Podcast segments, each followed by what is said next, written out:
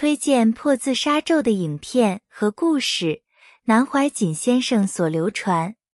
小编介绍的破自杀咒，网络上有人已经做好影片，连接放在下方说明栏，各位有空可以点进参考。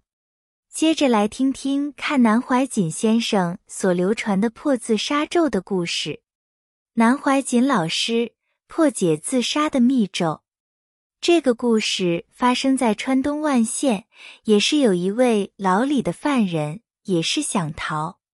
这个人没念过书，只听过《西游记》里有个孙悟空，本身很大，上天下地，变来变去，所以。他在牢里，天天就念齐天大圣孙悟空，求你救救我，传我一点本事，让我逃出来。天天念，天天求。怪了，结果夜里做梦，孙悟空来了，教他打猴拳，坐了七八年牢，练了七八年猴拳，猴拳练得出神入化，手一挥，铁条就弯了，他大摇大摆的从牢里出来。逃出来以后，就靠教拳为生，同时也做了很多好事悔过。有一天夜晚，看到一位穿白衣服的女孩匆匆忙忙地钻进一座宅院里去，他好奇，运用他猴拳的功夫也跟了进去。可是进去以后看不到人，难道是猪八戒的徒弟？再仔细一瞧。有个房间露出微微的灯光，里面一个年轻女子准备上吊，那个穿白衣服的女人也出现了。那个年轻女子的头往绳子里套，那位白衣女子就在地上拜了拜。她懂了，在牢里，她听过凡是人想自杀都有鬼在作祟，便赶紧一个箭步上去，把那个上吊的女子救下来。那个女鬼也跑掉，家里人都出来谢他，不在话下。他回家后，女鬼也跟来了。睡觉的时候，女鬼找上他了。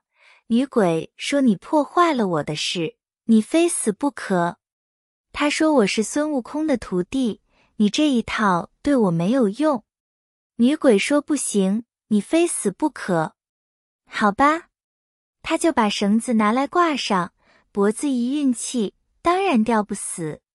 女鬼跪下一拜，她马上感受到一股无形的重力从肩上下来。女鬼第二拜下来，力量更大，绳子也断了。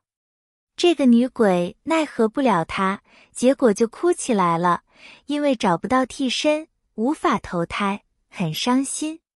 她看这个女鬼也蛮可怜的，她说：“这样子好了。”我们两个合作，你是鬼，哪一家出事，你比我清楚。我会武功，我们去救人，功德做满了，你好去投胎，我也好赎罪。